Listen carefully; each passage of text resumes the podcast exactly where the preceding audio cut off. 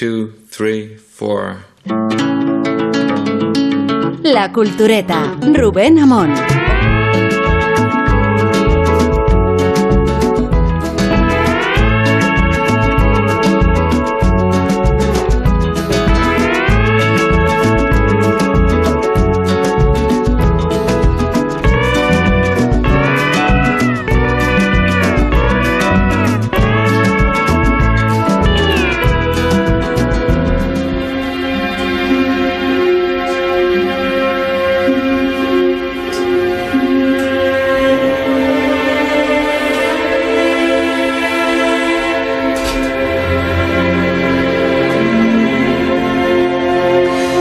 No se me duerman. Deslicen la plancha con suavidad si es que están planchando. Estiren esos músculos si estaban corriendo. Les prometemos aquí en la cultureta que Mahler existía antes de que Alfonso Guerra lo prescribiera. Pero fue, fue un símbolo cultural del socialismo, este adagio de la Quinta Sinfonía. Como las memorias de Adriano de Urcenar, como la poesía de Machado, como la estirpe agotadora de los cantautores exiliados, como el boom latinoamericano y como la movida. Mira cómo gana la selección. España está aplastando a Yugoslavia por 20 puntos arriba. Cambia el rumbo de la evasión. De Cuba. Los Nikis fueron nuestros Ramones de andar por casa y ganamos a Yugoslavia, es verdad, en la pista de básquet, pero hicimos el ridículo en el Mundial del 82, siendo anfitriones y demostrando el gafe de una mascota fallida.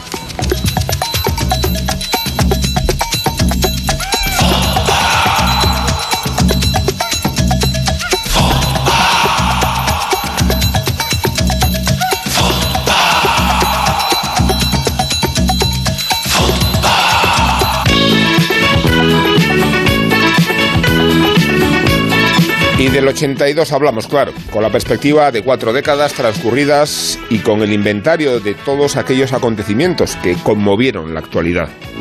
El atentado de ETA en el edificio de Telefónica, las inundaciones de Valencia, la guerra de las Malvinas, la condena a los artífices del 23F, el reconocimiento de Israel por parte de la OLP, el siniestro accidente del aeropuerto de Málaga y la primera visita de Juan Pablo II a España. La juventud de un país rico de fe, de inteligencia, de heroísmo, de arte, de valores humanos, de grandes empresas humanas y religiosas, querrá vivir al presente abierta a la esperanza cristiana y con responsable visión del futuro.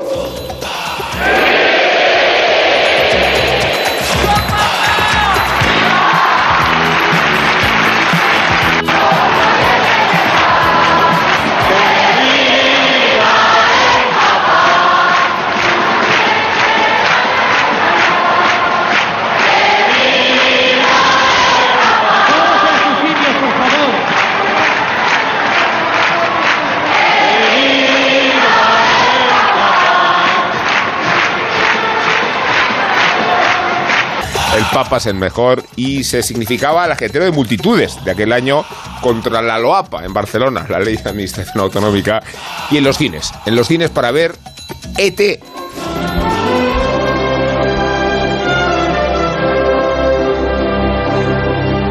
La película de Spielberg remarcó un año cultureta definido por el Nobel de García Márquez, por el Cervantes de Luis Rosales, por Poltergeist, por Blade Runner y por el laberinto de pasiones de Almodóvar, ya que de películas de culto hablamos. Sin dinero, nena, no coche, no chica, no tate, no vicio, no rinel. Estoy histérica. Patti Difusa, la famosa estrella internacional del porno, nos habla de los hombres. Voy a snifar un poquito de esmalte.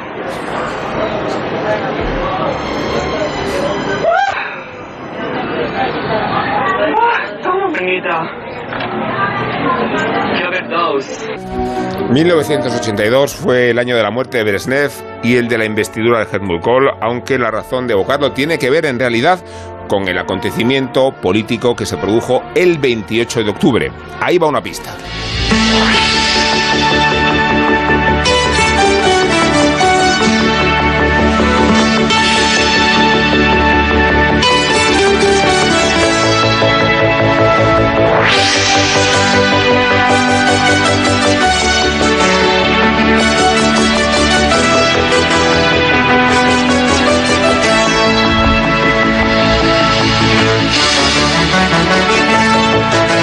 Influencia de Evangelis en la música de Julio Mengoz, el sintetizador totémico de aquellos años y el acierto de un lema por el cambio, del que, que luego vamos a hablar con Ignacio Varela y porque por el cambio es el título del ensayo que ha publicado él mismo en Deusto mirando por el retrovisor a los 10 años de calentamiento que precipitaron la victoria electoral. A estas alturas de la noche, de acuerdo con los datos que se han dado a conocer, está claro que el Partido Socialista Obrero Español ha obtenido el respaldo mayoritario del pueblo español en elecciones. Hablaremos de González, de un tal González. Así se llama la crónica o la novela, o no sabemos qué. No sabemos qué respecto al género que ha publicado Sergio del Molino en Alfaguara.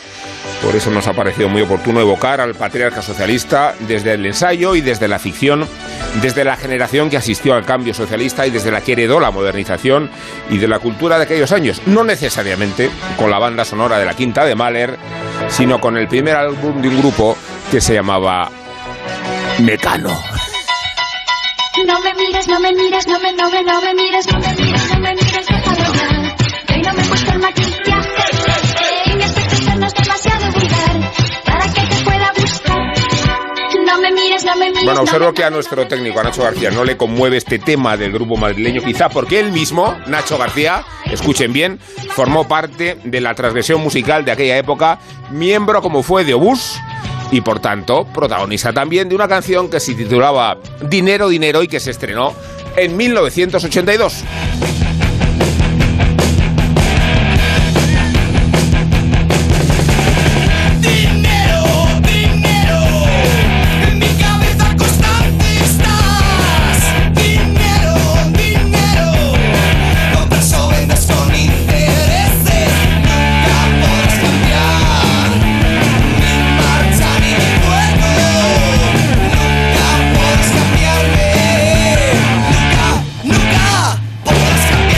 Cambio, el cambio y por el cambio, Ignacio Varela, eh, imagino te conmueve eh, cruzar la cuarta pared, tú que eres oyente de la cultura de la Gran Reserva y encontrarte aquí con nosotros, ¿cómo estás? Acojonado. Directamente. Eh, Espero, está justificado el sentimiento. ¿eh? espero, espero que me tratéis con indulgencia teniendo en cuenta que soy un escritor novel. Que me, me siento como un futbolista que debutara en primera división a los 40 años.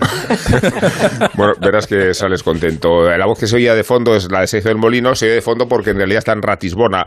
Sergio está de gira con la España que vacía en su versión alemana. Eh, y por eso se encuentra en el municipio bávaro. eh, esto queda muy bien. Sí, la- Después de haber transitado por la feria de Frankfurt, ¿no, Sergio? Es así, no me equivoco, ¿verdad? Es así. Sí, de haber pasado como una exhalación por la feria de Frankfurt y, y bien, o sea, después de, de- de- de ese lío que es como ir a un, a un gran aeropuerto donde hay libros y, y después ya sales de ahí y te encuentras con la, con, con la Alemania real, ¿no? Y con, Con el Danubio, ¿eh? Te encuentras. con el. Danubio, ¿no? Todo muy bien. He, he- he salido huyendo de la feria de Frankfurt. Eh, Isabel Vázquez, ¿qué tal? Yo estoy estupendamente encantada de las compañías de nocturnas y yo he hecho un paseo mm, del habitual desde el centro de Madrid hasta aquí, hasta Caminando. ¿no? Como Caminando, he venido despacito. Como sueles venir, he venido sales a las despacito. 5 de la tarde y llegas a la 1. Sí, pero oye, qué muslos, ¿eh? Rosa Belmonte, ¿qué tal? Muy bien, buenas noches, encantada de volver al 82. ¿Verdad? Esta banda sonora es una de las posibles, de las muchas posibles, eh, pero seguro que en ellas nos reconocemos los recuerdos. Eh, Ignacio, no sé, eh, eh, empezando por el título de tu libro y empezando por, por el cambio, ¿no? Que, que fue un lema que, que surgió de una forma... Surgió de una forma muy curiosa porque esa campaña en realidad Empiezo contando cómo surgió el lema. Eh, esa campaña fue, de todas las que yo he hecho en mi vida, que han sido cerca de 60, fue la más sencilla de todas, porque estaba hecha desde el principio. De hecho, desde muchos meses antes la teníamos completamente diseñada. Pero el hecho es que el, el lema se nos atragantó. Se nos atragantó porque no, no éramos capaces de adornar convenientemente la palabra cambio era la única que teníamos absolutamente segura. Estuvimos varios meses dándole vueltas, en fin, inventando variaciones sobre la palabra y tal. Como no terminábamos de encontrarlo, cuando ya estábamos prácticamente fuera de plazo, el publicitario que trabajaba para nosotros entonces, Gabriel Jiménez, decidió invitar a una de nuestras reuniones a un creativo amigo suyo que no tenía nada que ver con la política, se dedicaba a vender detergentes y coches. Y entonces, pues nada, hicimos allí una masturbación mental consiguiente, inventando variaciones, y el tipo yo veía que miraba el reloj impaciente, y en un momento dado ya cogió y dijo, mirad, tengo prisa, os estáis comiendo mucho el tarro, escribió tres palabras en una hoja, se la pasó a Gabriel y dijo, aquí lo tenéis, perdonad, pero es que he quedado con un cliente. Y había escrito por el cambio. Es decir, descubrimos que nos llevábamos varios meses comiéndonos la cabeza Sí. para, para encontrar lo que estaba delante de nuestras narices desde hacía tiempo. ¿no? Eh, Pues no es ninguna, o sea, es que tiene todo el sentido. Ayer recuerdo que compartía un, un reel de estos que hay por YouTube de, de publicidad justo de, de- de aquella época y no sé si es por el, el hecho de la, de la, de la dictadura de la, de la tele única o de la, de la imposición de la tele única o de, realmente del, del efecto de los creativos de la época, pero yo recuerdo mucho mejor muchos anuncios de esa época y tampoco era tan mayor que lo que comí ayer. O sea, es como que los tengo incrustados y la gente que te vendía el detergente te podía vender perfectamente el cambio de gobierno más importante del Bueno, es que los años España, 80 ¿no? coincidieron con la edad de oro de la publicidad en Claro. España. Fue cuando ganamos. El otro día recordabais el famoso anuncio de Pipín, de, Sí. Sí. de televisión. Esa es de, de, de Casa de Val. Y ganó el Gran Premio de Publicidad de Cannes. Es decir, en aquella época en España hubo una explosión de creatividad publicitaria extraordinaria. O sea, un tío que en televisión española animaba a no ver la televisión. Sí. Así es. Eh, estáis convocados eh, porque vuestros libros, Sergio Ignacio, han salido prácticamente a la vez y el motivo, naturalmente, es la conmemoración del 40 aniversario de la victoria de Felipe González. Eh, me, gustaría saber, eh, Sergio, de lo que has leído, que sé que lo has leído, de- del libro de Ignacio, eh, ¿qué te hubiera gustado incorporar, dado que no has podido disponer de él antes, ¿no? O sea, ¿qué, has descubierto en el libro de Ignacio? Bueno, en el libro de Ignacio prácticamente todo, porque o sea, se aprovecha, se aprovecha absolutamente todo de- del libro. Eh, la, la visión del, del insider, ¿no? que es una visión valiosísima y que pocas veces eh, yo he visto, yo que me, he leído no solo el libro de Ignacio, sino me, yo me, llevo mucho tiempo empapándome de toda la bibliografía felipista, yo creo que la tengo bastante, bastante controlada y bastante trabajada. Y pocas veces eh, he, leído un, un relato tan, tan sólido desde dentro y, con, y además con una, con una vocación de ecuanimidad tan, tan grande, ¿no? Y, a mí me, me gustan mucho las, eh, las acotaciones prin- del principio de algunos capítulos donde aparece eh, Ignacio de una forma más personal, porque yo creo que te, te, re- te retiras mucho, muchas veces intentas, o sea, en, en ese esfuerzo de comprensión haces una, ah, un esfuerzo de, de narración omnisciente, aunque sea un ensayo, pero cuentas las, las batallitas, cómo empiezas eh, a militar en el PSOE, ¿no? Y cómo, a mí hay una parte que me, que me encanta, que es cuando hablas con, con Peces Barba, eh, siendo tu estudiante en la, en la Universidad Autónoma, y es justo después de Suresnes, eh, del cual mm, es, el acontecimiento eh, mítico, mitológico de, la fundación del socialismo en el año 74, pero nadie se ha enterado, evidentemente. O sea, es una cosa que no, de, la, de la que no se ha dado noticia en España para nada. Y tú has hablado con, con Peces Barba porque tienes voluntad de meterte ya en el PSOE y la, hablas con él, profesor, y te dice te dice fatal, está todo fatal porque ha ganado un sevillano que no conoce nadie, un tío que ha sido ha sido un desastre. como, eh, Estamos todos estamos todos sin, sin saber para dónde tirar y demás. Y ahí es como te metes tú en el PSOE, ¿no? Justo después de Suresnes, eh, sin saber muy bien realmente dónde te metes, ¿no? En un, par- en un partido que tú intuías que, que- aparecía por aquí para allá, pero que para la mayoría del país estaba, estaba desaparecido. Y yo creo que ese esfuerzo por desmentir la desaparición del PSOE, por ver, por rastrear por dónde había quedado el PSOE tanto en España como en el exilio y cómo y cómo va resurgiendo y cómo lo y cómo lo refundan después los lo que Pablo Castellano llamaban los comanches, los comanches sevillanos. eh, me parece que es, es- yo pocas veces eh, lo he leído de una forma tan tan, tan tan desde dentro y desde fuera, tan bien documentada, porque realmente la, la bibliografía de, de Felipe, igual yo, porque ya vengo de, de estar muy cansado, pero no sé, igual Nacho no. He dicho Nacho como si fuéramos Sí. del PSOE, no te puedo decir Nacho, lo sé. No, a ti no, a ti no te lo permite. A ver, eh, Sergio, está saliendo, está tratando de salir, por favor, no. no. Eh, Ignacio, ¿y, y, y tú qué, qué has descubierto que no supieras de, de González leyendo eh, el, el libro? Luego, luego entramos en las categorías porque los dos libros son difíciles de catalogar Claro. respecto a su noción. Sí, tenemos- digo, Género, sí. Tenemos en ambos casos un problema de género. Sí, eso es. Complicado de tal. A Género mí el- fluido. A mí el libro de Sergio lo que me da es mucha envidia. Primero porque ya me gustaría escribir como escribe él. Eh, y luego por, claro, por tener el, lo que yo considero un privilegio y es conocer al personaje de nuevas. Es decir, encontrarte con el Felipe González de hoy, hablando del pasado, que es algo que habrás observado, eh, Sergio, que le cuesta mucho trabajo detenerse en el pasado. O sea, tiene tal, tal obsesión con el presente y el futuro que tú intentas tirar de él del pasado y te lo encuentras cinco minutos después eh, comentándote la guerra de Ucrania, el problema de China y tal, que es lo, lo que de verdad le apasiona, ¿no? Pero, pero el conocer al personaje sin haber vivido en aquella, época, sin todo el lastre de la historia, de haber recorrido, en fin, tantos episodios con él, eh, pues me da envidia hasta cierto punto, ¿no? Porque estoy seguro que has descubierto, estoy seguro, porque además lo he leído con detenimiento, que has descubierto perfiles del personaje que, que solo se pueden descubrir si lo conoces Sí, desde fuera. desde Claro. fuera y, y de nuevo y te encuentras con él, ¿no? Y sobre todo si te sometes a esta a esta cosa, a esta vis seductora que tiene el personaje. Mira, Felipe González se nota enseguida, eh, lo habrás apreciado, porque si conoce a alguien y no le interesa, te das cuenta inmediatamente, porque es que tarda cinco minutos en hacértelo saber de una manera incluso grosera. Sí, Como a ti, digamos que Sergio. la, la Pero sutileza, la sutileza no va. pero como le, pero como le intereses mínimamente, no descansa hasta que no comprueba que te tiene absolutamente rendido a sus pies y sometido. O sea, tiene una pulsión de seducción verdaderamente. Y entonces os pregunto a ambos, eh, ¿cuánto es difícil acercarse a González sin abrasarse? Sin consumirse en el fuego que él mismo produce. Yo siempre he intentado profesionalmente mantener una saludable distancia.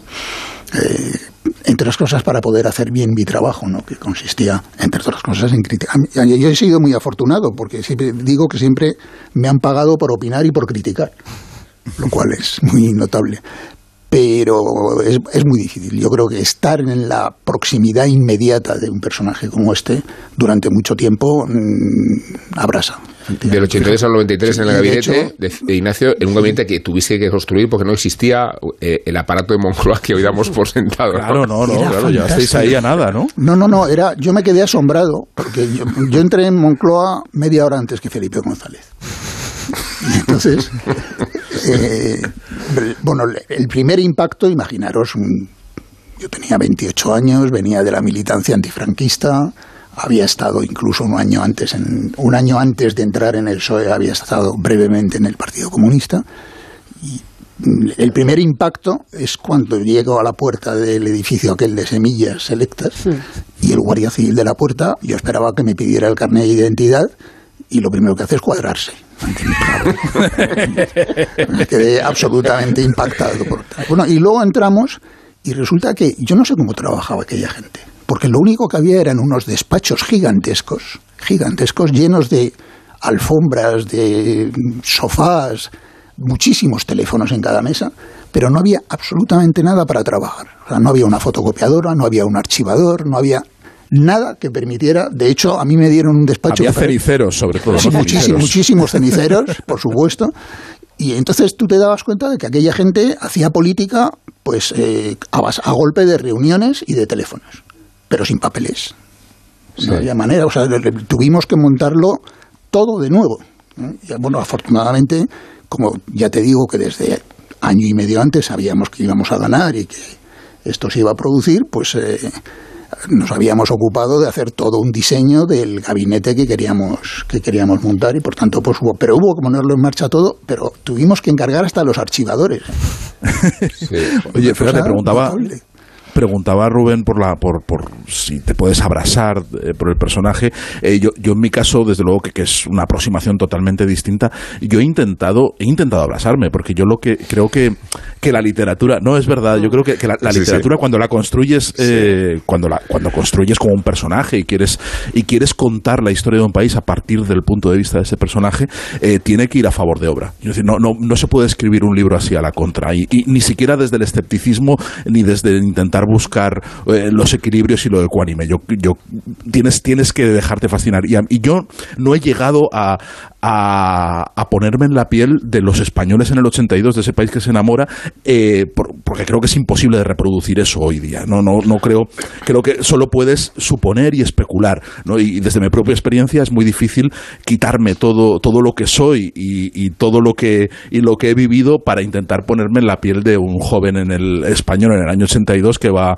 eh, o en el año 77 que va a un meeting de Felipe y sale como el presidente de Aragón que me presentó el otro día Javier Lambán, que era un anarquista, es uno de los capítulos del libro, era un anarquista que iba a reventar un meeting de Felipe González con sus amigos y salió con el carnet de, Sí. De- de- de. Salió, pues claro, yo he recopilado un montón de, esa- de esas historias para intentar comprender, pero claro, me, me resulta muy difícil ponerme en la piel. Eh, lo, he, lo he intentado hasta, hasta cierto punto, pero creo que, que sí, que, que eh, en, en un libro como, como el de Ignacio hace falta una frialdad y una comprensión y, una, y un, un intento de, de, de reconstitución ecuánime de todo pero yo sí que yo sí que he intentado abrazarme en cierta forma pero, pero no lo consigues porque hay muchas limitaciones muchas, es, es, es imposible no pero pero sí que intento que al final el lector vea el mundo a través de los ojos del Felipe González que yo he construido a favor por supuesto. Claro, es que yo creo que, el, que el, eh, yo que comparto prácticamente todos los, bueno, no, to- sino todos, desde luego, la, la sensación de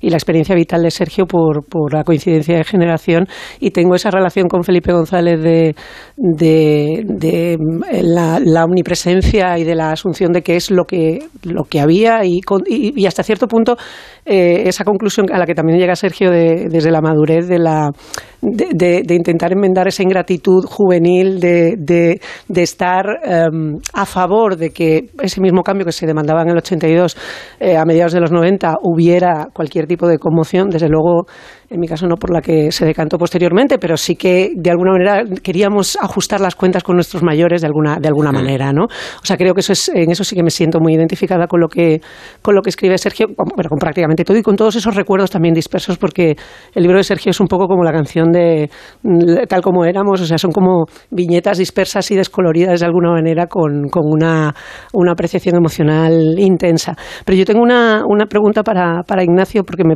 me- no- como todavía no he podido leer el libro que, sale el 26, eh, eh, una curiosidad que me está matando, que es qué piensa una persona la primera vez que ve a Felipe González entonces. O sea, cómo te encuentras tú por primera vez con él, después esa primera, eh, digamos, ese primer feed- feedback del Congreso ha ido fatal, no sabemos a dónde vamos, dónde te encuentras con él por primera vez y cuál es la primera sensación, sobre todo esa primera sensación. Claro, a ver, es que el contexto mm, en el Partido Socialista entonces, que en realidad cuando se produce la renovación del Partido Socialista, o reconstrucción, o reinvención, o refundación, sobre eso se discute mucho. Yo tengo mi particular tesis que el propio Felipe y los de la época rechazan violentamente. Eh, Luego nos lo cuentas, ¿eh? Sí, sí, sí, ahora, ahora os lo cuento.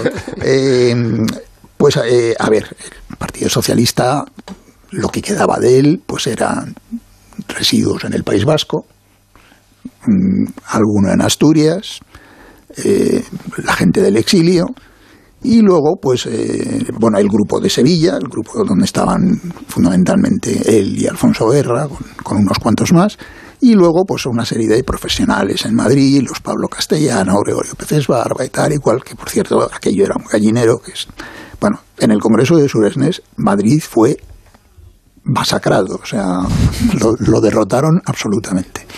Aparte de que Gregorio Pérez Barba tenía una historia por otro lado. Y, y, entonces, pues claro, la gente de Madrid volvió de Suresnes con la sensación de que los habían, de que los habían aplastado. ¿no? Y bueno, pues yo tenía, mi familia tenía una relación estrecha de amistad con la familia Peces Barba y tal, que además era mi profesor en la facultad. Y bueno, yo decidí que había llegado el momento de entrar en el Partido Socialista, pero no tenía mucha idea de lo que había sucedido en el Congreso. Por eso me acerqué a Gregorio, ¿qué ha pasado en el Congreso? Yo creí que él había estado allí. Y estaban horroroso, horroroso. Ha sido terrible. Nos han, todo ha salido mal. Les han, pues, han puesto el partido en manos de unos sevillanos a los que nadie, a los que nadie conoce. Estos son unos desarrapados y tal. Esto va al desastre y tal. Y dije, bueno, me parece muy bien, pero a pesar de todo yo tengo interés en entrar en el partido. O sea que si puedes. Y me citó por la tarde en su despacho y ya lo, lo hicimos. Pero es verdad que en aquel momento la sensación de los dirigentes de Madrid eh, era bueno, que habían sido directamente, vamos, que les habían robado la cartera en sus mismas narices entre los vascos y los y los andaluces. ¿no? Pero ¿cuál es la, esa primera impresión tuya cuando tú le Bueno, y entonces yo conocí, o sea, vi físicamente a Felipe González. Bueno, por supuesto en Madrid se contaban barbaridades de los sevillanos, barbaridades, ¿no? Se les achacaban todo tipo de perversidades. Bueno, le boicotean muchísimo, ¿no? En los primeros sí, sí, sí, no, cuando llegó. Cuando, cuando él se instala en Madrid, ya Cuando- siendo secretario, Cuando llegó y a le Madrid. hace la vida imposible. Cuando llegó a Madrid eh, se encontró, porque además era el personaje de moda, el que todo el mundo quería conocer, porque además pues, la clase política madrileña estaban hartos de verse las caras unos a otros y la aparición de un personaje nuevo sucedió. Pero los socialistas madrileños le hicieron el vacío más absoluto, con algunas excepciones. Por ejemplo, Miguel Boyer fue una persona que lo cuidó y lo paseó y lo pero lo que es la estructura del Partido Socialista de Madrid lo dejó completamente solo. De hecho, estuvo bastantes meses viviendo en un en, vamos en un cuartucho ahí en, la, en Callao. En Jacome En el Trezo palacio, era, en el ¿no? palacio Sí. de, no, en el palacio de la prensa era, en el ¿no? Palacio de la Prensa, en Jacometrezo, Sí, sí. En Jacometrezo fue donde alquilaron la primera sede, Ah, es verdad, sí, sí. que era un pisito, y que había tanta gente por metro cuadrado, porque tuvieron que llamar a sus amigos andaluces para que le ayudaran, que Pablo Castellano lo llamaba el aduar de Jacometrezo, despectivamente. Bueno, eh, por abreviar, yo le conocí en una reunión de, la, de una cosa que se llamaba la Asociación Española de Cooperación Europea, la EC, que era una cosa muy activa, que tuvo mucha participación en el famoso contubernio de Múnich, donde había conferencias y coloquios y tal, y un día asistió Felipe González, que no era orador, pero estaba todo el mundo pendiente de él.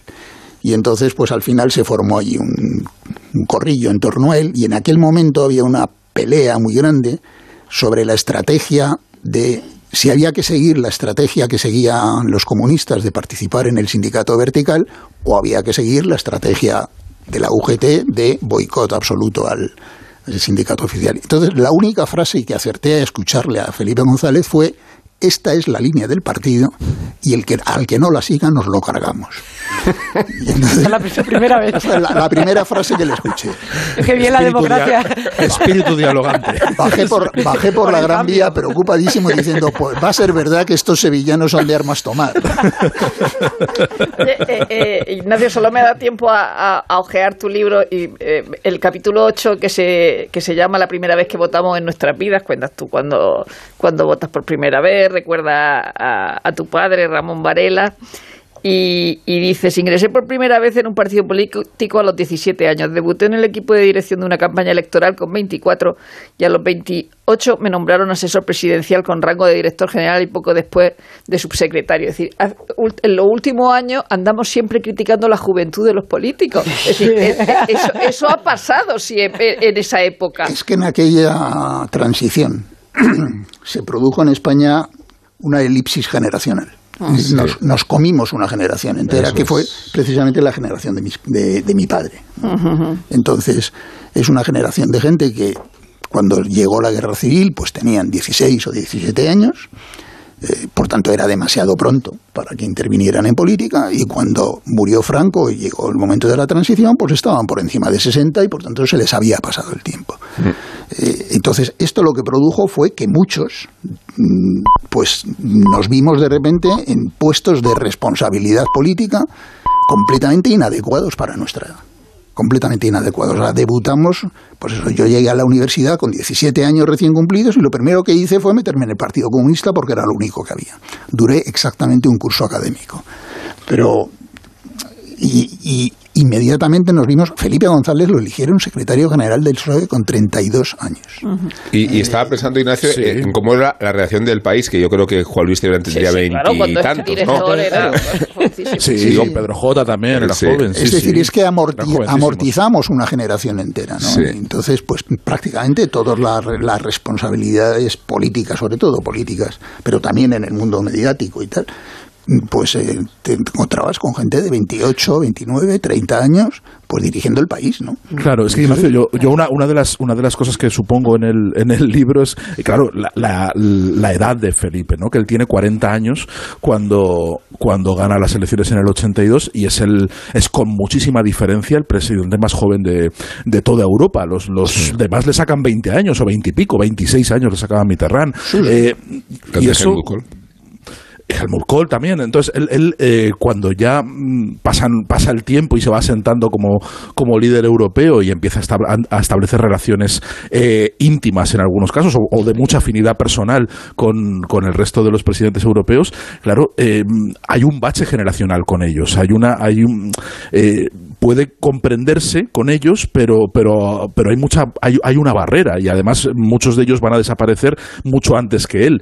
Eh, y eso yo creo que redunda también en el sentimiento de soledad, del, del poder que siempre sintió, ¿no? Que siempre se vio, siempre se vio muy, muy solo en la Moncloa, apoyado a lo mejor tan solo por, por la complicidad con, con Alfonso Guerra, pero el hecho de no tener un par, de no tener a alguien de su edad en, en, en Francia o en la Cancillería de Alemania o alguien, eso eh, le hacía también sentirse muy, muy raro, ¿no? Dentro Sí, de, la- de la- su contexto. La verdad es que yo creo que él siempre fue una persona más madura de lo que su edad eh, representaba y sobre todo maduró a una velocidad extraordinaria a partir del, del momento. Pero tú fíjate, vamos más atrás, es que tú cuentas en tu libro, Sí.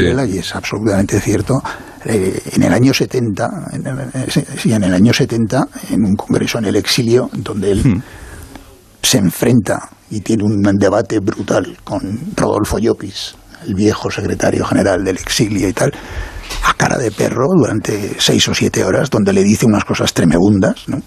Bueno, tenía 26 o 27 años, el otro Tenía tenía, ahí 20 28, 28 años. Y le, de y le- la y le historia. dice usted, le dice a Rodolfo Llopis, histórico, en el exilio, dice, usted ya no representa la democracia en España, se lo dice a la cara. Es una cosa tremenda. Y entonces, bueno, pues era, mm, era así, pero fíjate que eso ha marcado la política española durante todo, durante todo el periodo. Tenemos mm, prácticamente todos los presidentes, salvo el caso de Mariano Rajoy, yo creo, han llegado a la presidencia del gobierno a unas edades completamente impropias para lo que es usual en Europa. Sí. Hasta el punto de que en España, yo a veces digo con cierta ironía, que a una persona de 40 años la seguimos considerando una joven promesa y a un político de 60 ya decimos que está acabado, con lo cual la vida útil de los políticos es aproximadamente igual que la de los futbolistas, ¿no? Pasa algo parecido con los escritores, ¿eh? Pasa parecido con los Lo escritores. jubilamos muy pronto. Ahora- Pasan de, joven, de joven promesa a caducos en, en un año. Sí. Ahora abordaremos un asunto que a mí me pare- me parece muy interesante que planteáis los dos. Eh, ¿Cuánto tiene de accidental o de mito eh, la aparición de González? La propia idea que traslada el título de la...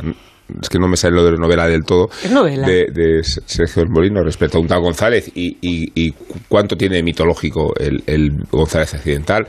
Eh, antes de eso, vamos a escuchar cuál fue la crónica que Nacho Ibernón tiene de- del 82. Ha construido una película que tampoco vio, aunque fuera en sus propias carnes. Y dentro de un rato seguimos hablando de vuestros libros, que los dos, ¿eh? Eh, fíjate, son muy interesantes, son muy, Muy complementarios. Sí. Y, y reflejan todos los acercamientos a una época que todos hemos vivido con más o menos intensidad. ¿Cómo están ustedes? Sí, señor. ¿Cómo están ustedes? Ah, más fuerte todavía. ¿Cómo están ustedes? Hoy toca crítica de una película que tampoco he visto, porque la de hoy, que se titula 1982, la he vivido.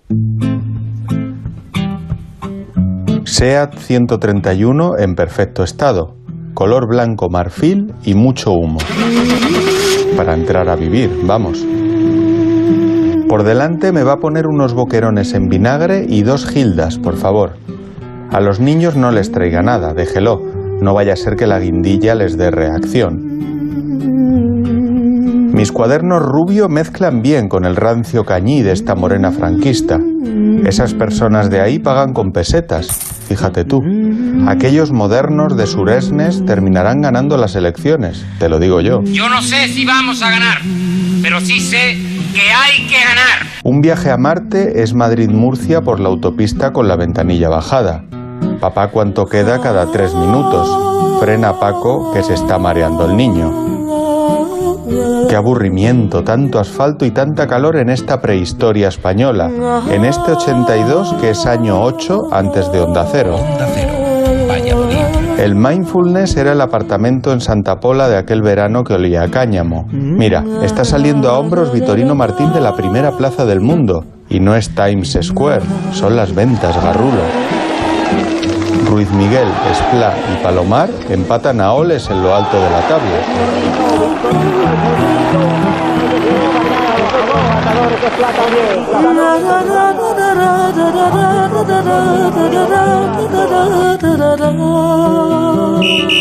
Penalti homicida de Arteche en el Calderón, madre mía. A ver si lo para este Mejías, que es un Oblak Australopithecus.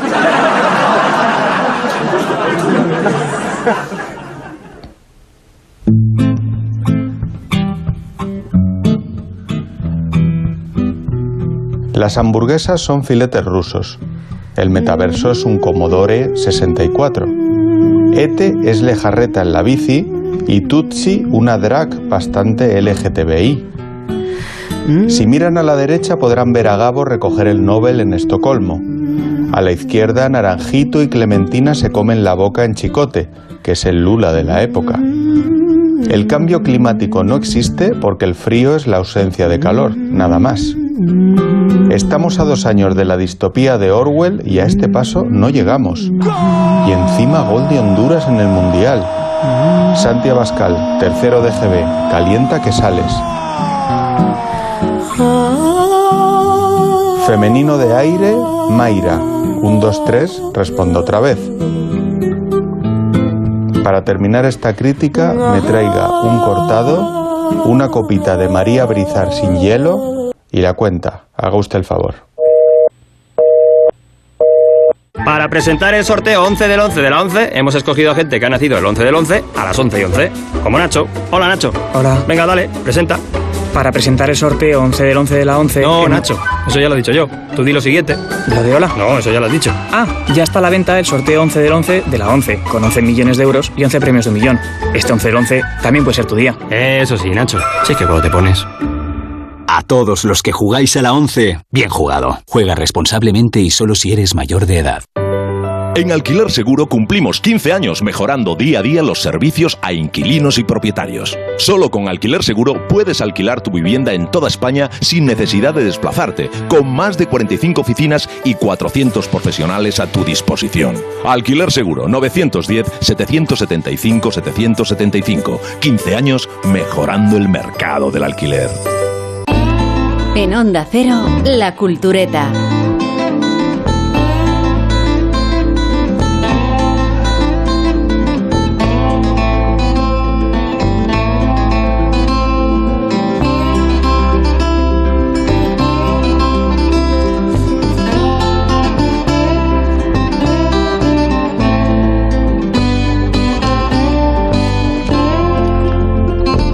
Hablábamos de Felipe González, de el libro de Sergio del Molino, un, un tal González, de el ensayo, eh, bueno, ahora lo clasificamos, Ignacio, si quieres, eh, las memorias, el libro histórico, eh, difícil de identificar el género, ¿no? Eh, Sí, eso es lo primero que digo.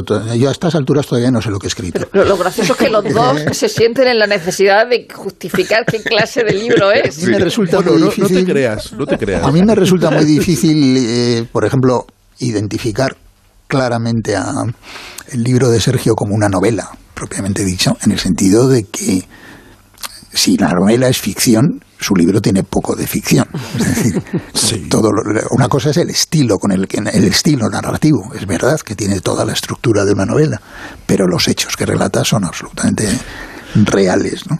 Eh, y luego yo, pues lo que, lo que hice, lo que he hecho, pues mira, no se puede decir que sea un libro de historia, yo no soy un historiador, y desde luego no pretendo emular ni siquiera superar a quienes han escrito sobre aquel periodo, Santos Juliá, etcétera, que han escrito obras magníficas. No puede, no, no es un libro de memorias, aunque está trufado de episodios personales, que a mí me parece que venían a cuento, y tampoco es un ensayo de politólogo. Realmente todo mi conocimiento de la política es empírico, nunca he pretendido ser un teórico y tal.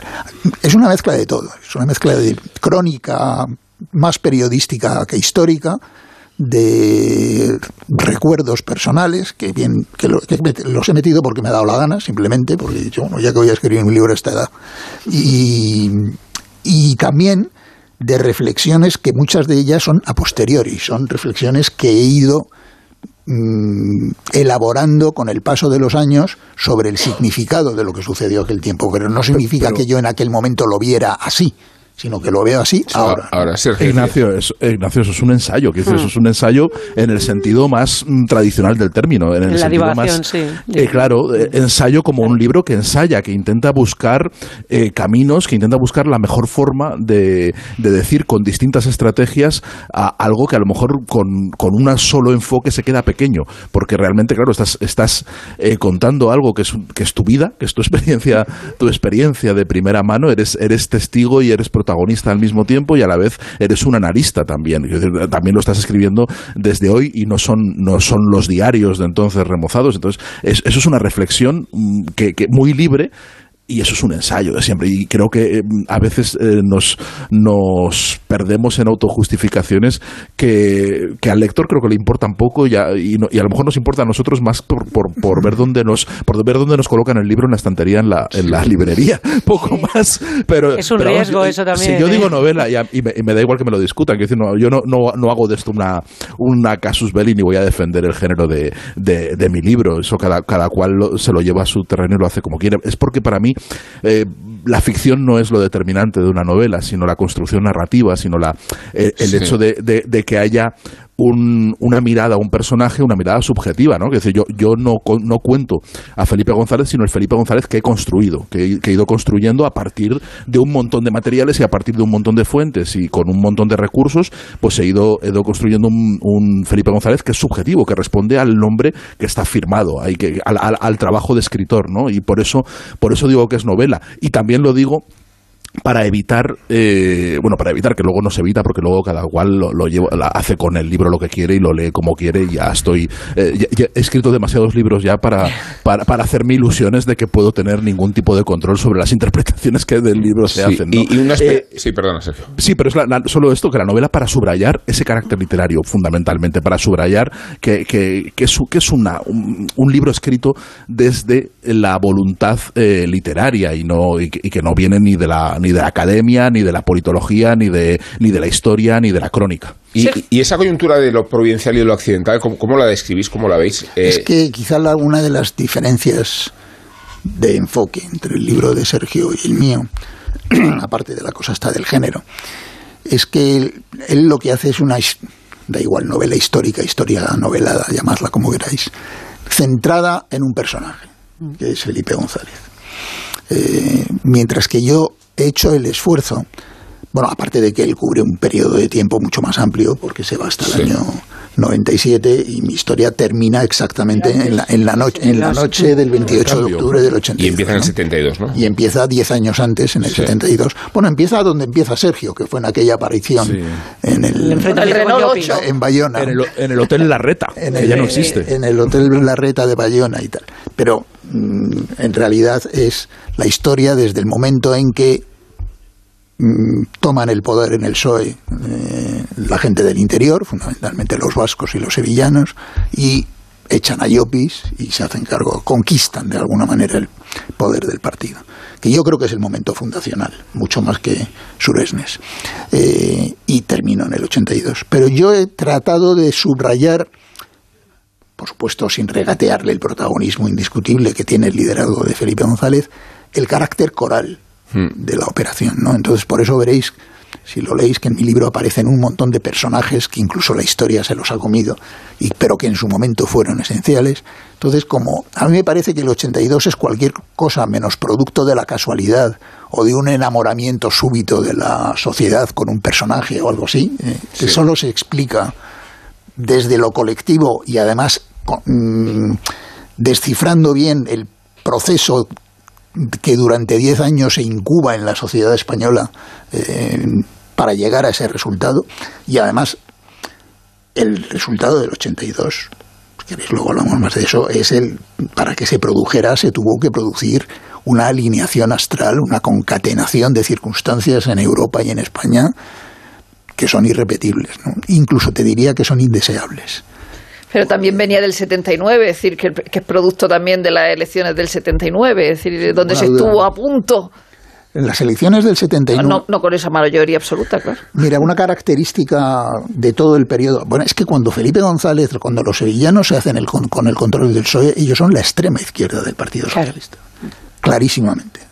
Y durante mucho tiempo, pues, prácticamente hasta el 79, y eso lo desgrano bastante, el PSOE vivió en una contradicción terrible, porque lo- si tú te lees los textos del Partido Socialista en aquella época, eran incendiarios. O sea, era un lenguaje. era una cosa. Sí, no, no era más rosa, una especie de mezcla de Rosa Luxemburgo, Althusser y tal, cualquier cosa menos, menos, porque lo tenían un gran rechazo hacia el comunismo en su versión leninista, ¿no?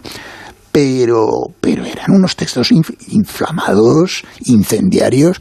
Oye, en el, en el primer congreso que se hizo en Madrid en el año 76, todos aquellos textos y son terribles, ¿no? De, de, poco menos hablaban de fusilar a la burguesía y tal. Bueno, y estos tipos un año después estaban negociando la Constitución.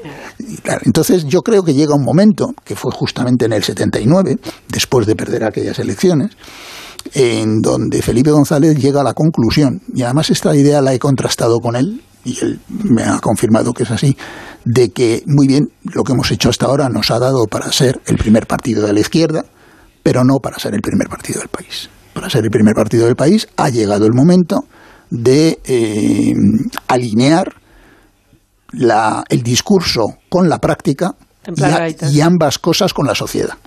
Es decir, romper esta esquizofrenia de estar escribiendo textos ultra revolucionarios mientras estamos haciendo una práctica política moderada, pragmática, reformista y tal. Y en ese momento es cuando él decide echarle un órdago a su propio partido, ¿no? que fue el famoso El Congreso. de- marxismo, claro. Ujú. Eso lo cuentas, lo, cuentas, lo cuentas muy bien en el libro, esa- esos años de esquizofrenia, en los cuales es verdad que hay una, una exaltación enorme eh, de radicalismo político, en, en los cuales, por cierto, Pablo Castellano era el socialdemócrata, que, lo- que luego será el fundador de Izquierda Socialista y luego se saldrá y por una, la izquierda y una del PSOE. virulencia también de la crítica al, al, al gobierno en ese momento. al porque- gobierno y a, to- a todo lo que se les ponía por delante. Hombre, la moción de pero, censura fue brutal. es brutal. Pero esos es son los textos. Las sesiones parlamentarias anteriores sobre temas eh, puntuales en las cuales eh, van a degüello. O sea, Es que yo creo que hay tres fases en todo el periodo que yo... Hay una primera fase que empieza en el 72, cuando se hacen cargo de, de los restos del partido, de lo que yo llamo, y ya sé que es una blasfemia, la, re- la invención de un Sí. nuevo partido, Sí, porque llega es, un momento de de, facto lo es. de exponer esta tesis que es tan polémica, eh, yo mm, digo que no es cierto que haya habido un partido con 150 años de vida. Lo que ha habido es una sigla con 150 años de vida, bajo, la- bajo lo que ha dado amparo y nombre a criaturas políticas sustancialmente distintas, completamente y acomodaticias y y adaptadas a lo- su tiempo. y que lo que estos señores hacen en el año 72 es directamente inventarse un partido político contemporáneo, radicalmente contemporáneo, moderno y tal, que no tenía nada que ver con lo que había existido hasta ese momento. Lo que pasa es que tienen la inteligencia, la intuición, la astucia, si queréis, de bueno, pues ponerle el paraguas de una sigla histórica que naturalmente lleva adosado todo un montón de recuerdos y tal. Pero no me acuerdo de dónde, de dónde No, de- venía esto. de la- de- no, era, era sobre todo que que hablábamos de, de- de la, de, de lo bien que refleja el libro esa, esa esquizofrenia que se vive hasta el 79, Claro, hasta, la- que, hasta que se quita lo del marxismo del, del- de los estatutos del PSOE y que provoca la, la sonadísima dimisión de, o la, bueno, la retirada, que se retira y no se presenta a la- al- en el Congreso Felipe González y, a- y acaba volviendo mm, casi entre súplicas y lloros y que, bueno, Sí. al día siguiente, al día siguiente de la, de la dimisión de Felipe hay un editorial de Javier, que, lo- que lo De que Javier- no está Javier firmado, Pradera, sí. pero Javier Pradera en el órdago, país, vamos, que. Prácticamente, o sea, es prácticamente está poniéndose de rodillas el periódico diciendo Felipe no se puede sí, ir. sí, no te Sí, vayas, sí. eh, aquí Sí. no hay partido que valga. Aquí solo guerra, Felipe. pero no te Que hay- vayas. Por eso, Sergio, Sí, esa idea de, lo que haga falta, ¿no? de, de coquetear de Felipe González con su accidentalidad cuando, cuando en realidad estaba la cosa mucho más enjundiosa y cuajada. ¿no? Pero, pero, eso, pero eso es parte del relato del héroe. Quiero decir, eso, eso también Sí. es una coquetería mm, que se entiende muy bien. De, de uno en, en decir, bueno, yo es que mm, a mí esto me ha venido pero es encima. una- es una audacia, es- claro, Forma que parte del compromiso que he hecho y que bueno, Sí. que ya, ya, ya, ya, ya que estoy aquí no me voy a ir.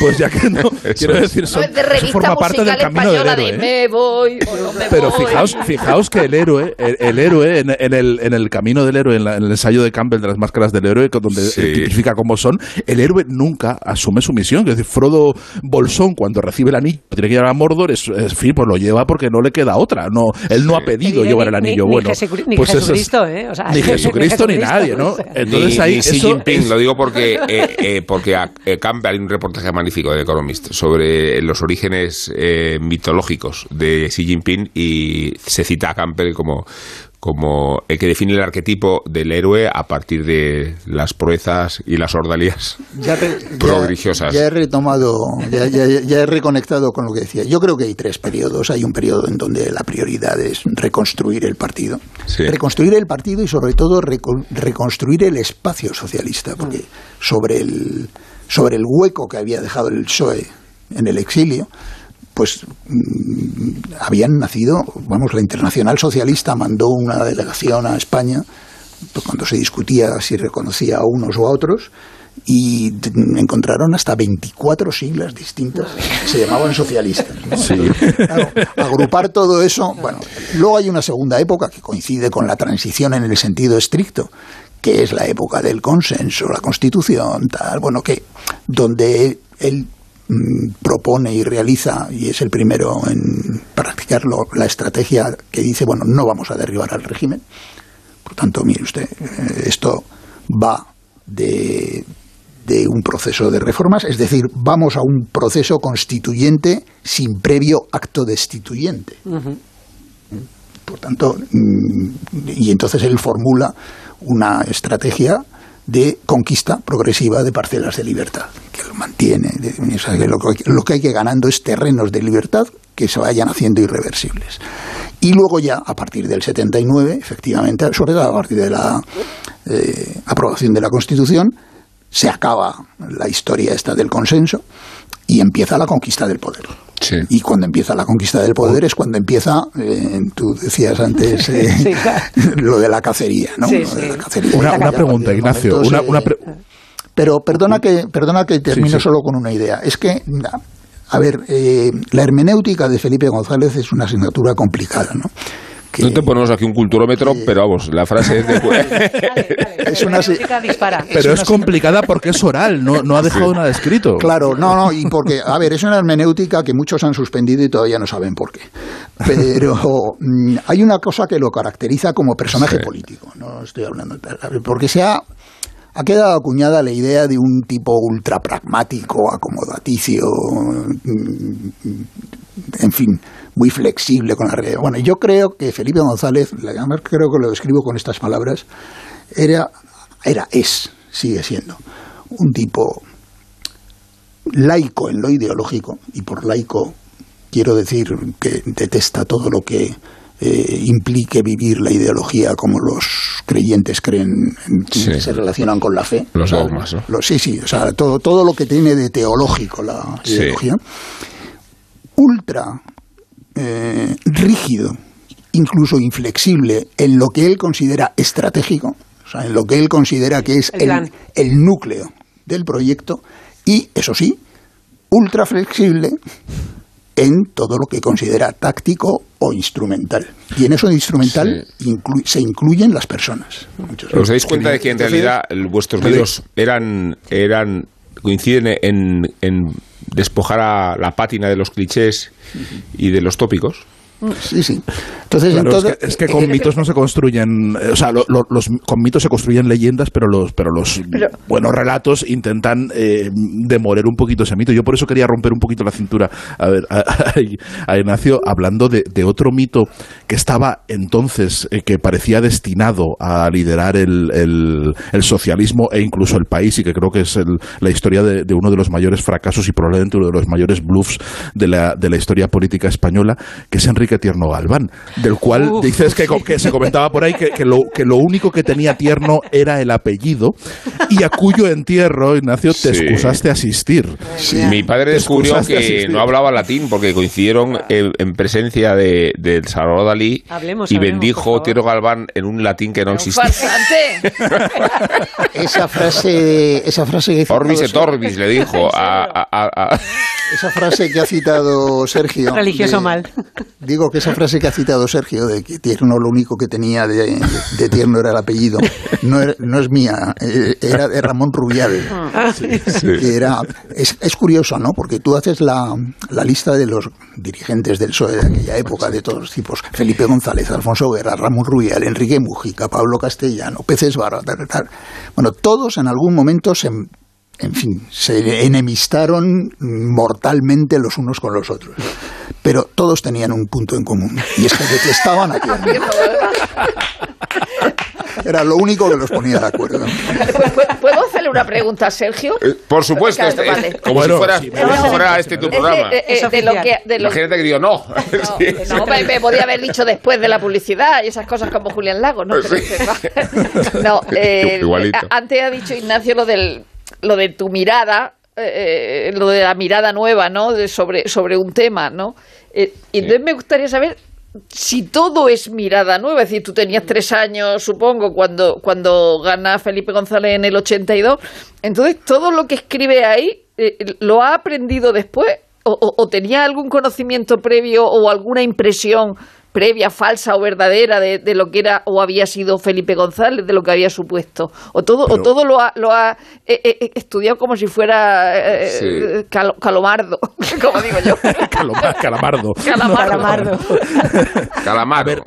He intentado, eh, claro, como, como una de las intenciones del libro es intentar perfilar a Felipe González como figura histórica y no solo como figura del presente, si- sino como, como ya eh, intentar dilucidar qué significado puede tener para la historia de España, ya para tal y como lo verán dentro de 50 o 100 años, eh, sí, he hecho el esfuerzo, eh, un ejercicio asimilando un concepto de Javier Goma que titula un libro que se llama Ingenuidad aprendida, eh, que es intentar olvidarte de lo que sabes. Por supuesto que yo vengo contaminadísimo y creo que en el libro está reflejado. En el libro al final está reflejado y yo, yo soy un adolescente cuando en los años en los años negros, en los años ya de la última legislatura de, de cuando cuando ya Ignacio ya ha salido corriendo del gobierno, ha salido ya en esos en esos últimos años eh, horribles de, de- de casos y, y, y de y qué es lo que más se recuerda a- ahora mismo. Yo claro, yo era un adolescente y un adolescente politizado, con lo cual era raro en los años 90, que eran unos tiempos muy muy apolíticos.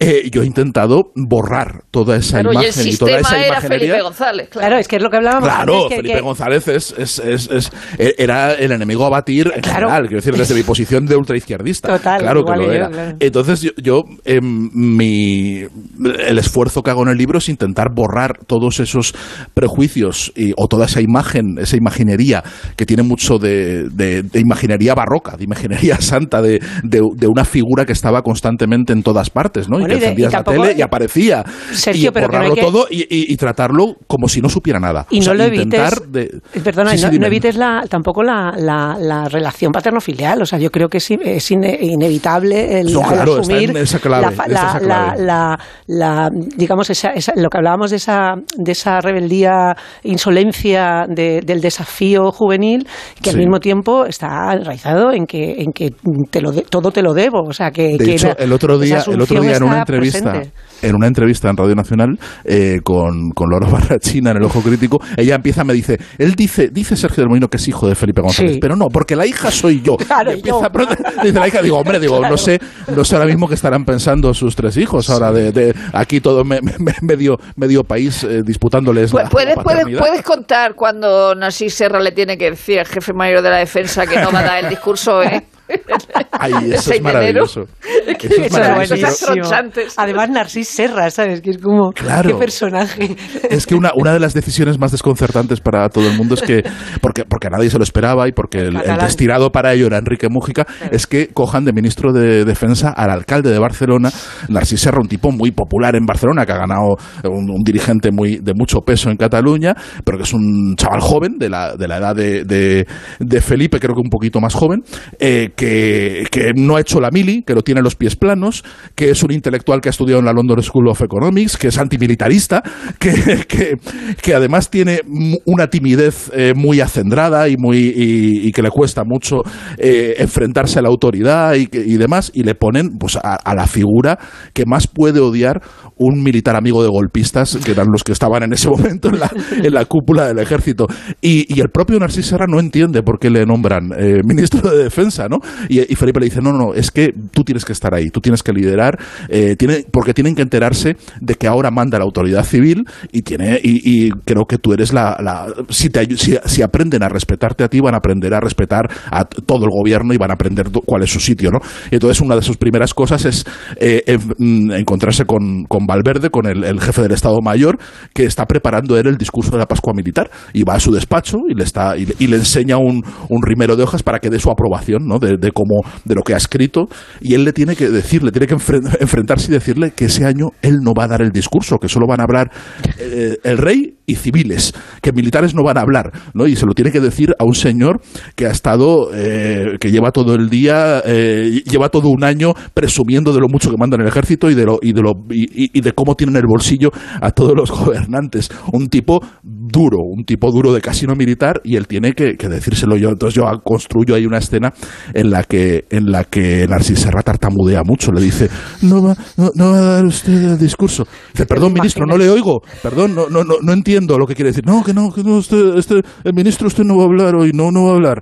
Y, y- yo creo que eso representa muy bien esa nueva, ese nuevo espíritu, ¿no? Esa, Ese- esa sin embargo, que, imposición. que el- que el- en ese temple de- del ejército, una de las primeras cosas que hace Felipe González, si no recuerdo mal, es irse a, a- a, digamos, a un acto diferencial con la corazonada por el Prácticamente Brunete, al con día la- siguiente, efectivamente al, al día siguiente de entrar Sí. en Moncloa, que es una eh, un buen ejemplo de cómo de cómo equilibran esa, esa- ese minado del que iba hablando antes Ignacio, de cómo van a ir, va- esto lo vamos a cambiar todo, pero, pero oye, con una te doy la bofetada, con otra te doy la, la ¿no? sospechar que a, a Miguel Venegas no le ha costado mucho trabajo encontrar materia de la que hablar en una conmemoración como esta.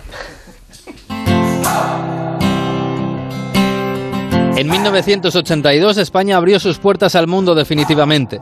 Lo hizo con el Mundial de Fútbol, un mes de acogida a 23 selecciones extranjeras, incluidas la URSS, Yugoslavia o Checoslovaquia, y entregándose alegremente a un capitalismo pop que aún no dominaba demasiado. La canción oficial se encargó al Plácido Domingo. La extraoficial, la que pretendía colarse en las calles como canción del verano, la sacaron las hermanas Hurtado, con la música del clásico italiano Funiculí Funiculá, pero con la letra de Mariano Zores. La canción no cuajó como se esperaba. Tampoco gustó demasiado Naranjito, hoy convertido en icono pop nostálgico, pero entonces criticado por tópico y feo. Aún así, en una televisión con solo dos canales y consagrada íntegramente al Mundial durante el verano, Naranjito tuvo su público infantil, gracias a su serie de dibujos animados Fútbol en Acción, presentada por Matías Prats y Alfredo Di Stéfano, y con la novia Clementina y el amigo Citronio como actores secundarios. El maestro Ibáñez publicó tres cómics de Mortadelo y Filemón sobre la cita mundialista. En uno de ellos, los agentes debían evitar que un grupo terrorista atentara durante el Mundial. El grupo se llamaba Pepa. Puebla Bruta exige plena autonomía. Y hasta Arevalo sacó una cinta cassette con los chistes del Mundial, que eran los mismos de siempre, homófobos y xenófobos, pero con el fútbol de fondo. Pero fuera de nuestro recuerdo más casero, el Mundial de 1982 fue el Mundial de la Italia de Paolo Rossi, un verdadero relato mitológico en el Bel Paese. Quizás porque el equipo llegaba al torneo sin moral y con su estrella fuera de forma. O quizás porque vencieron en uno de los partidos más grandes e impensables de la historia de los mundiales, ante la Brasil de Junior, Zico, Falcao y Sócrates. Y el símbolo de todo fue Pablito Rossi, un delantero liviano pero con un olfato para el área que le valió ser estrella mundial del fútbol. Lo apodaron Pablito por su buena actuación en el Mundial del 78 en Argentina. Allí se convirtió en el mejor futbolista italiano del momento, pero después su carrera frenó en seco. Implicado en amaños deportivos, fue sancionado por dos años y su mente y su cuerpo dejaron de lado al fútbol. Casi sin preparación y con rumores de trastornos alimenticios, el seleccionador Enzo Bersot lo recuperó para el Mundial de España, a pesar de que ya nadie creía en él. En 2009, una novela inspirada en aquel Mundial relata bien el proceso emocional que vivió aquella Italia de Bersot. El amor en los tiempos de Pablito, de Luigi Garlando. Se trata de un relato nostálgico de un gallego adulto que había trabajado en el parador de ballena, atendiendo a los jugadores italianos. Allí conoció a Rossi e hizo suyos los fracasos y los éxitos de Pablito, que coincidían con los suyos en la conquista de la chica que le gustaba. El 5 de julio, en el estadio de Sarriá, en Barcelona, la vida y la historia cambió. Italia venció por 3 a 2 a Brasil, con tres goles de Rossi y un enredo táctico de Bersot que los encumbró a ambos. Italia sería campeona una semana después, en el Bernabéu, y con el presidente de la República, Sandro Pertini, dando sus últimos saltos de alegría. Rossi ganaría el balón de oro y ficharía por la Juventus, redimiendo todos sus pecados. Y España e Italia vivirían un alegre verano, de los que aún se recuerdan en algunos programas de radio. Para presentar el sorteo 11 del 11 de la 11 os traemos a Laura y ya veréis por qué. Laura, dinos, ¿qué día naciste? El 11. ¿De qué mes? Del 11. ¿A qué hora? A las 11 y 11. Y ahora dinos tu número favorito. El 6. Hombre, no. Venga, anda, di el final. Ya está a la venta el sorteo 11 del 11 de la 11. Con 11 millones de euros y 11 premios de un millón. Este 11 del 11 también puede ser tu día. El 6, con lo bien que íbamos. A todos los que jugáis a la 11, bien jugado. Juega responsablemente y solo si eres mayor de edad. En Onda Cero, La Cultureta. ¿Cuántos años tienes? 23. ¿Por qué eligió España para iniciar un camino en el cine? Bueno, eh, realmente eh, ya lo sabe todo el mundo también, eh, ha sido por vacaciones y más que nada por casualidad. ¿Hasta qué punto le ha resultado difícil introducirse en el mundo cinematográfico español? Sí, realmente tengo que decir, era muy difícil. ¿Por qué? Pues porque no conocía, en primer lugar, porque no conocía el idioma, en segundo lugar, eh, porque no conocía a nadie completamente en este país, no tenía amistades ni amigos eh, ni gente que me podía haber ayudado al principio. Entonces me costaba mucho tiempo, primero en eh, entenderme en el idioma y entonces poco a poco empecé a conocer la gente, la mentalidad de la gente y, así fue.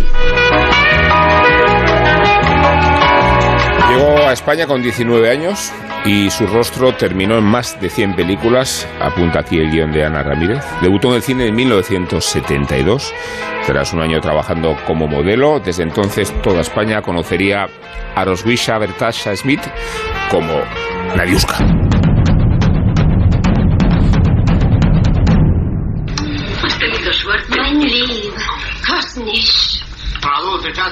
Bésame. Eres mujer esplendorosa, guapísima. Nadie elige su destino, ni al profesional ni al otro. Ella vivió muy bien. Lo malo es que el bajón fue muy, muy rápido. Yo creo que con una chica de las que sale en la película de, del pajaré.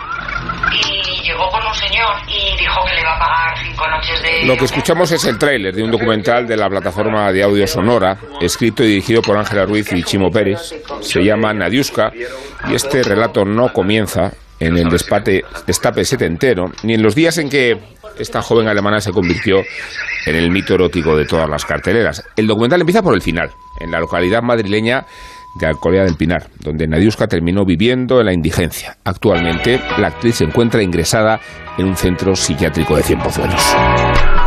Por favor, ¿podrían hacerme un sitito entre las dos? ¿Y qué iba a eh? hacer usted entre las dos? Todavía no lo he pensado, pero algo ingenioso se me ocurrirá. ¿eh? Eh, ¿Usted cree? se me ocurre subirme encima de algo para ser más alto. Volvamos a los 70, al landismo y al cine que la encumbró como una de esas mujeres de belleza nórdica que aparecían en la pantalla como cuerpos de exposición. Hasta tal punto es así que muchas de ellas no tenían ni que aprenderse el texto. Las actrices contaban en voz alta durante la grabación y después se las doblaba. Nadiuska compartió escenas con Alfredo Landa, con José Luis López Vázquez y con José Sacristán, todos ellos actores que prosperaron gracias a esas comedias de los 70, pero que tuvieron ellos sí una oportunidad fuera cuando la corriente del destape comenzó a disolverse. Así que la última aparición de Nadiuska en el cine fue en 1997 junto a Chiquito de la Calzada en la película Brácula con Demor 2. Entonces llegaron los problemas económicos, el aislamiento y el diagnóstico de la enfermedad que hoy trata en un centro especializado, esquizofrenia paranoide. Lo que el documental de Sonora relata son las grietas del cine de la transición a través de los 25 años de carrera de una musa del destape. Pero el documental comienza en la localidad de Alcolea del Pinar, donde los vecinos se preguntaban si aquella mujer taciturna y encogida era Nadiuska, la alemana de las películas de pajares. Pues nada, yo tengo la suerte de trabajar mucho, pero lo mío me cuesta, vamos. ¿Y cuánto es lo suyo? Pues yo no sé el secreto. Yo creo que el secreto está en estudiar mucho, en aprender mucho, en eh, preocuparme de tener contratos. ¿Ha estudiado mucho, Nadiuska? Desde luego. ¿Y ha aprendido mucho? Yo creo que en los cuatro años y medio que llevo en el cine, sí. Nadiuska, con ojos bonitos, cuerpo precioso. ¿Cuántas películas tiene previstas hacer para este año próximo 77? Bueno, realmente firmado no tengo nada. Eh, tengo proyectos, proyectos internacionales para avanzar un poquito ya, porque ya hace falta. Y tengo muchos proyectos y muchos contratos si quiero firmar. Pero prefiero irme poco a poco y pensarlo bien lo que hago, porque de hoy en adelante... Porque ya es hora. Ya es hora, sí. Muchas gracias. En la década de los 2000 y tras las estrecheces económicas, Nadiuska se esfumó. La revista Interview la encontró años después en el centro de Cienpozuelos, donde permanece ingresada en la actualidad. Según contaba la revista, la actriz retirada creía que seguía viviendo en el Paseo del Prado y que los contratos llovían, llovían y llovían. Del año 1982, que es del que nos ocupamos, data una de las incursiones de Nadiuska en el cine internacional. Interpretó a la madre de Conan el Bárbaro junto a Jorge Sanz con tan solo 12 años. Es la voz de este actor precisamente la que nos guía a través de los siete episodios de Nadiuska. En los testimonios de amistades, compañeros de profesión como José Sacristán o Máximo Valverde, el documental extrae la vida de Nadiuska, asuntos que ocupan y preocupan a la opinión pública más que nunca. La salud mental, el sexismo impune, la humillación y el ninguneo a las que día fueron objeto de deseo colectivo. Entre todas esas musas brilló Nadiuska, cuya historia nos muestra el lado oscuro del destape.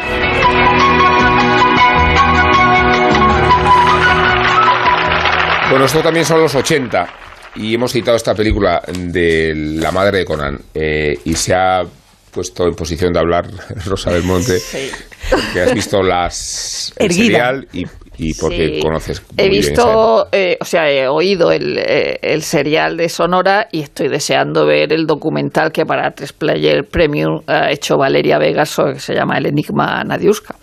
Eh, a que tengo, tengo muchas muchas ganas de verlo. En las, el corte que sale con, con Íñigo es de Fantástico, de- mm, del programa Fantástico en el 79, cuando ella eh, había hecho eh, Guyana, porque pues en el original se llamaba Guyana, Guyana, el crimen del siglo. Y en esa película salía Joseph Cotten y salía Ivonne de Carlo. En esta entrevista le dice que era gente extraordinaria, que los trataba muy bien. Luego habla de cómo son los rodajes en España y cómo son los rodajes en, en- en el cine internacional. Dice, había como muchísimas cámaras. Dice, y no sabía si te estaban haciendo un primer plano y tal. Con ese, con ese habla que tenía como, como Gunilla von Bismarck, ¿no? Y, y- y ella, en ese momento que está hablando con Íñigo, tiene una carrera internacional que está empezando y que va a continuar. De hecho, del 82 es la película de John Milius de, de, de- de Conan el, eh, el Bárbaro. Y, y hace una película con Bruce Lee, o sea, que tiene una, una- una carrera internacional aparte de- de haber hecho en España, que nos podrán parecer eh, películas del destape, y son películas del destape, donde eh, eh, es verdad que algunas actrices les decían, tú di 1, 2, 3, 4, 5, 6, 7, 8. Dice, es que tengo, quiero decir mi texto. Dice, pero si es que se te va a doblar. O sea, la mayor parte de las veces se doblaba a Nadiuska y a, y a otras actrices, ¿no? Y luego había, hay otra cosa que cuentan en ese, en ese serial eh, eh, fantástica, que es que había un director, aunque no se dice quién era, que para decir al actor lo que tenía que hacer con la actriz, lo hacía él, y que era magrearla, claro, era eh, de tirarse encima, chupetearla, lo que fuera, ¿no? O sea, una cosa increíble, ¿no? Entonces, Nadiuska había hecho eh, Soltero y Padre en la Vida, Manolo no hizo, Rita Martínez, La loca historia de los tres mosqueteros, que esta es la de, la de, la de Martes, Martes y y 13, Trece. que ya es mi lady, ¿eh? Eh, Mi lady, atención, que Antonio Zores es Richelieu. Eh, luego, en el 86, Qué poquísima vergüenza. en el 86 hace ¿Recordáis Tristeza de Amor? No, Claro, no sí, ella la salía, serie, ella ¿no? salía. No me invento la serie, ¿no? Entonces ella sale en Tristeza de Amor y además ella tiene un pique con, eh, con Concha Cuetos y le dice y dice que Concha Cuetos es la protagonista porque es la mujer del director. Entonces Concha Cuetos dice dice espero por su bien que Nadiuska conserve su belleza mucho tiempo. Es verdad que, que Nadiuska era su belleza. Es decir, Nadiuska llega a España, eh, eh, empieza enseguida bajo la protección y bajo más cosas de, de Damián Raval.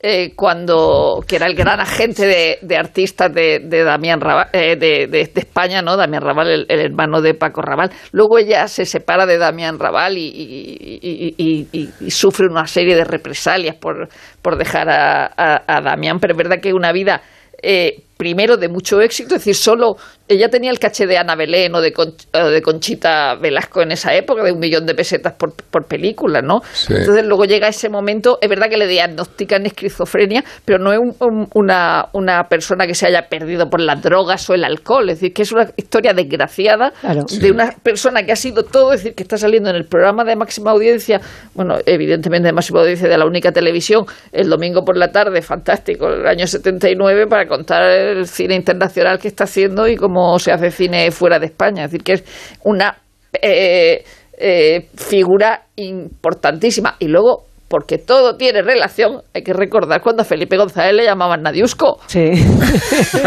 Siente Es Ignacio. verdad, con los labios, con los labios y el atractivo.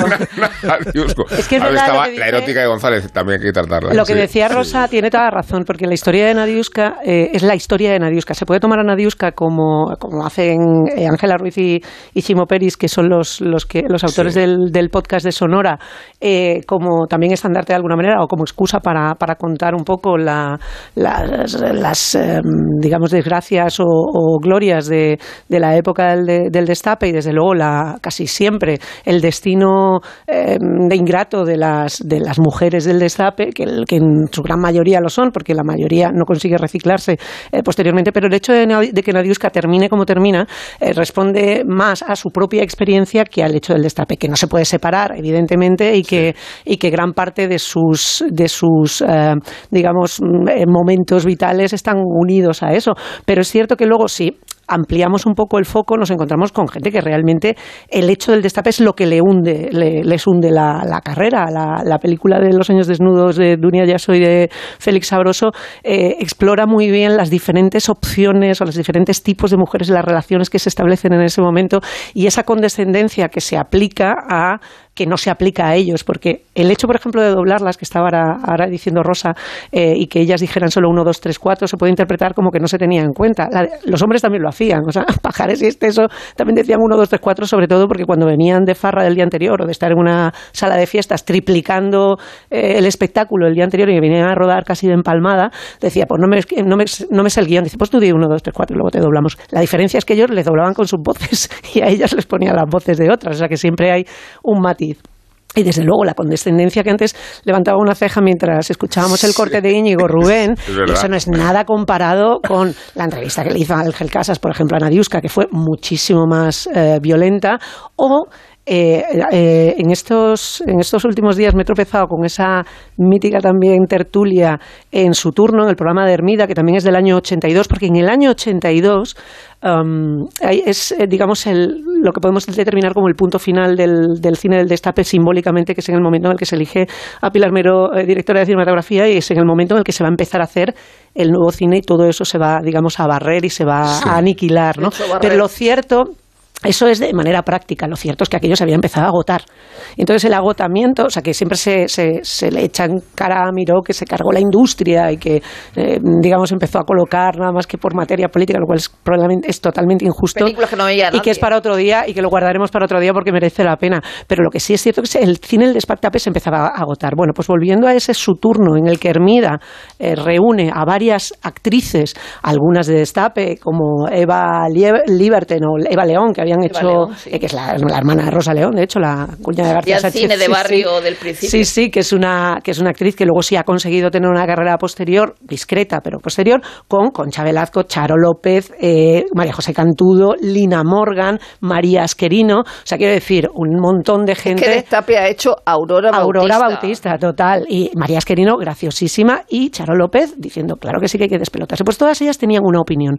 En esa tertulia, yo de verdad, buscadla en YouTube, porque hay un momento en el que está eh, Marcruz Soriano hablando de mm, por qué no es su movida, que ella se dedica a otras cosas. Y hay un señor que es un, claro, que es un cómico del programa que incluso en un tono perfectamente como mm, que, que no había nada eh, soez ni nada que tal, empieza a hacer chistes sobre mm, cómo Soriano toca el piano y cómo eso es erótico. Y entonces Hermida le tiene que llamar al orden y le dice, el programa no va por ahí. O sea que la descortesía y la falta de respeto y la, la- la condescendencia con la que se trataba a estas mujeres era incluso en un gineceo de estas características. Pero en el año sobre todo 82 él pensaba que era pertinente empezar a hacer chistes verdes eh, con, con estas señoras hablando sobre seriamente. Todo porque María Jesús eh, eh, María- eh, Soriano tocando el piano nunca ha sido sexy. No, Era ni- la- ni- No, ni siquiera pianista. Fíjate, claro, pero Era que- la época que llamaban de las películas S. Claro, en- X. estaban a Sí, punto de terminarse las películas. Que el mito, el mito erótico por excelencia era Susana Estrada. Bueno, la, con la tierno, libertad. con tierno. Con tierno, Susana- con tierno, ¿no? la libertad Luego, guiando al pueblo, ¿no? Con la, teta foto fuera. mítica de eh, Marisol en Interview, la portada Sí, aquella sí, que sí. fue... Joven y desnuda era, ¿no? Sí, Joven, sí. Marisol, joven y desnuda. Bueno, Vea, es- Ma- Marta Sanz tiene, eh, tenía una línea narrativa y de reflexión que luego no ha seguido porque creo que, que se, se impuso el Me Too y, se, y, cambió, y cambió el discurso, Hmm. pero, pero tenía una, una línea muy interesante de reivindicar el destape y las, y las actrices del, del destape con, con Nazaré Estrada y con la con todas como, como una muestra de, de- de empoderamiento femenino y como y, y indagar en sus vidas y en sus biografías como, como, eh, dándole la vuelta, ¿no? Dándole la vuelta a la tortilla y poniéndote, poniéndose no en el no contando la historia desde el lugar de, de Íñigo de, Sí. o de Ángel Casas, sino desde el otro lado, desde el punto de vista de la entrevistada. Y era, era muy interesante, pero, pero no ha seguido por ahí. Era No, pero una- ¿sabes lo que pasa, Sergio? Que es completamente cierto que ellas, y muchas de ellas, tenían un discurso muy articulado, por eso es interesante Sí, ver los testimonios de la época, cómo ellas argumentaban, como Charo López argumenta, oye, yo me desnudo primero porque, porque quién no querría verme desnuda, lo cual entendemos todo, quién no querría ver en pelotas a Charo López o en cualquier circunstancia, pero además es porque ella entendía que era, estaba en su derecho de hacer con su cuerpo lo que le diera la gana, solo faltaba.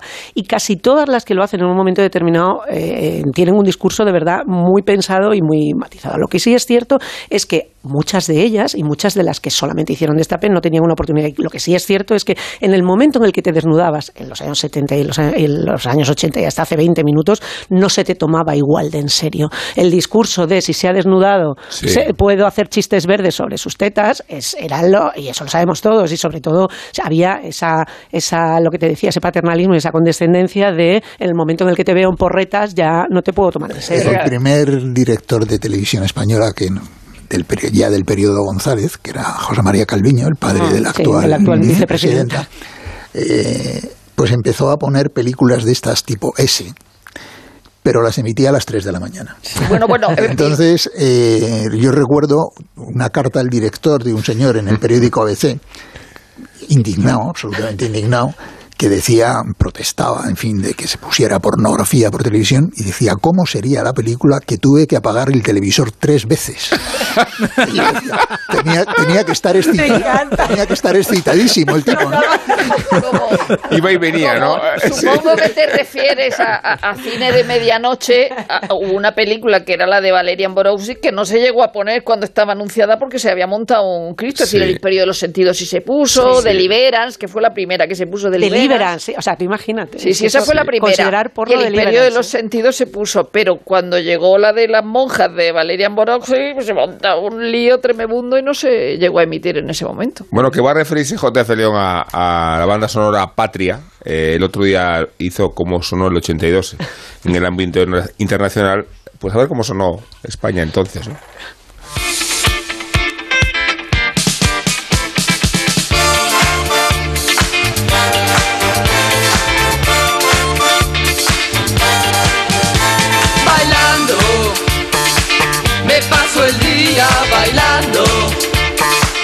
Socioculturalmente, 1982 fue un gran año para la música en España. La movida madrileña cristalizó definitivamente con el éxito de Radio Futura, Alaska y los Pegamoides, Parálisis Permanente, Nacha Pop, Aviador Dro, Derribos Arias, Gabinete Caligari, Glutamato Yeye y una infinidad más de grupos que con frecuencia suplían la pericia con entusiasmo y mucha cara dura.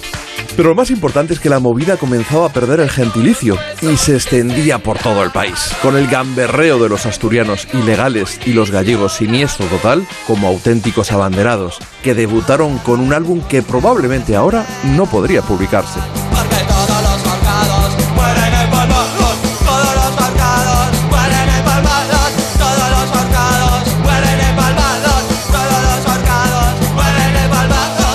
Las grandes ciudades, las llamadas tribus urbanas campaban a sus anchas y en demasiadas ocasiones limaban sus diferencias de una manera muy poco diplomática, aguantazo limpio. Los más enfrentados eran los rockers y los mods, revivalistas de la música de los 50 y de los 60 respectivamente, que reproducían una especie de cuadrocenia en la puerta del Rocola cada fin de semana. Los heavies eran de los más pacíficos y disfrutaron del debut de los vallecanos Obús, que acababan de ganar el Rock Villa de Madrid. Pero los reyes del género eran Barón Rojo, que incluso triunfaron en Inglaterra con su segundo trabajo, Volumen Brutal.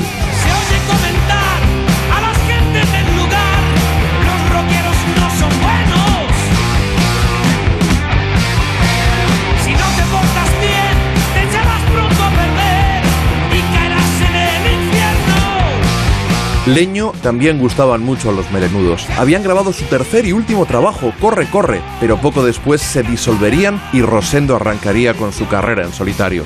No era extraño escuchar las canciones de Leño en los billares, alternando con las de los chichos y los chunguitos. No olvidemos que era la época de los kinkis, con héroes como el Vaquilla y el Torete. Y en el otro extremo, y para mayor gozo de los pijos, surgían Mecano, que se maquillaban y se colaban en fiestas sin parar. No me mires, no me mires, no me, no me, no me mires, no me mires, no me mires, déjalo ya. Que hoy no me he puesto el maquillaje y mi aspecto externo es demasiado vulgar para que te pueda gustar. Entre los que podríamos llamar no alineados estaban Antonio Flores, Luz Casal y la Orquesta Mondragón, que se colaron en cientos de miles de hogares. Aunque el verdadero pelotazo lo pegó Miguel Ríos con su mítico directo Rock and Ríos, un disco que prácticamente cambió la historia del rock en nuestro país. Me habría encantado hablaros además de Julio Iglesias, de Bertín Osborne e incluso de Los Pecos, que también pegaron fuerte en 1982, pero se me ha acabado el tiempo, lo siento. No se le acabó el tiempo, no. Lo que no ha querido JF es incluirlos Fatal. ni Claro. Comprometerse con ese repertorio. cómo es él? eh, Oye, y faltará el respeto a Nacho poniendo a Barón Rojo en lugar de August. No, pero tenemos remedio, tenemos remedio, no os preocupéis. Eh, Inés, ¿cuándo te has encontrado la cultureta? ¿Cómo te has encontrado? Vuelve. Muy bien, muy bien. ¿Verdad?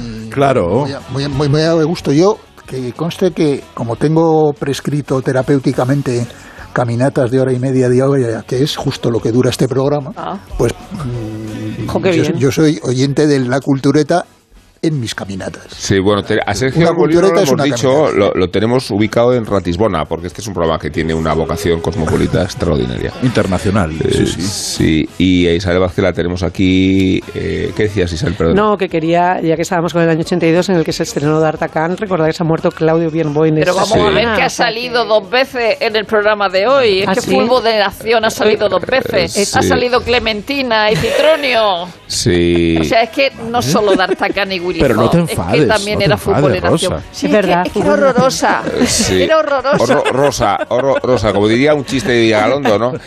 Que y va a salir dos veces dinero, dinero de bus, Venga, porque eh, nos despedimos con la música de este grupo al que perteneció Nacho García, Nacho. nuestro técnico. A ver, a ver cuántos programas, de verdad, en serio, a ver cuántos programas pueden presumir de tener al frente de los mandos a un miembro de Obús. También hemos tenido a Ana Ramírez como guionista, hemos tenido a Ignacio Varela, autor de Por el Cambio, está en Deusto, y a Sergio del Molino también lo hemos tenido como tertuliano y como autor de un tal González. Eh, está en Alfaguara, aquí se dicen las cosas. No, en Ratisbona. Está en Ratisbona. Y el lunes eh, eh, Varela va al programa de Alsina, que es un programa bueno que está tratando de abrir ese camino y que Ahí necesita ciertos promesas. revulsivos. Y allí va a decir, voy a hacer yo el spoiler, y ahí va a decir Ignacio Varela que Felipe González no ganó unas elecciones, ganó un plebiscito.